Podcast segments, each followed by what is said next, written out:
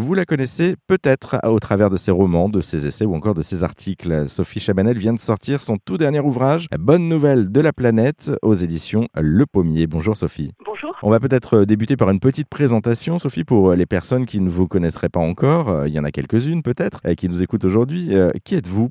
Question euh, un peu abrupte.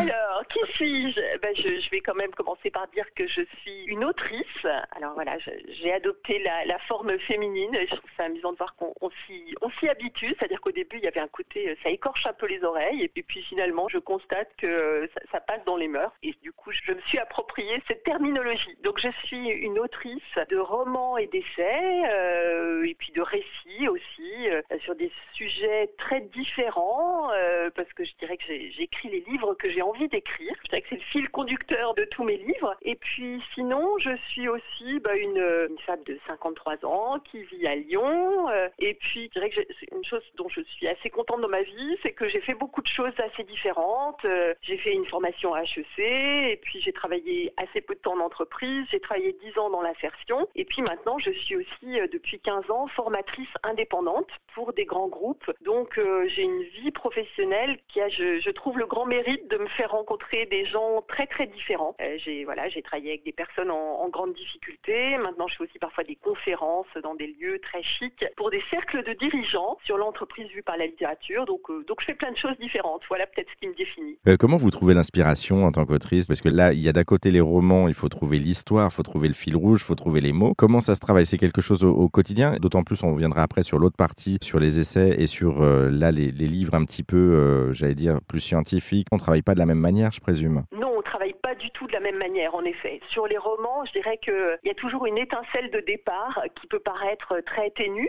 J'ai parlé du bar achat, donc quand j'ai décidé d'écrire un roman policier, je savais pas du tout euh, ce qui s'y passerait, euh, sur quoi porterait l'enquête, euh, mais je, savais qu'il y aurait un bar achat. Donc il y a toujours comme ça, dans un, pour moi, hein, dans un roman, un petit point de départ.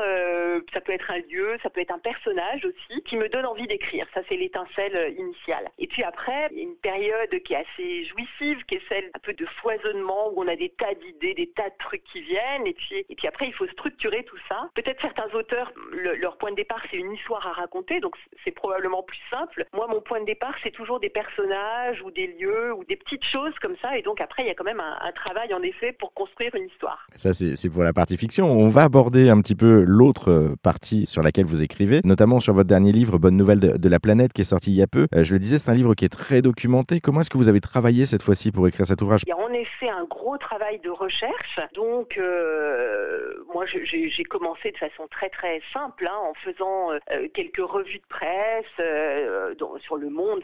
Mes deux principales sources en revue de presse, ça a été Le Monde et un quotidien britannique qui s'appelle The Guardian, qui est très impliqué sur les questions environnementales. Donc, j'ai fait un premier pré-repérage un peu comme ça. Après, sur des sujets comme la biodiversité, c'est tellement énorme.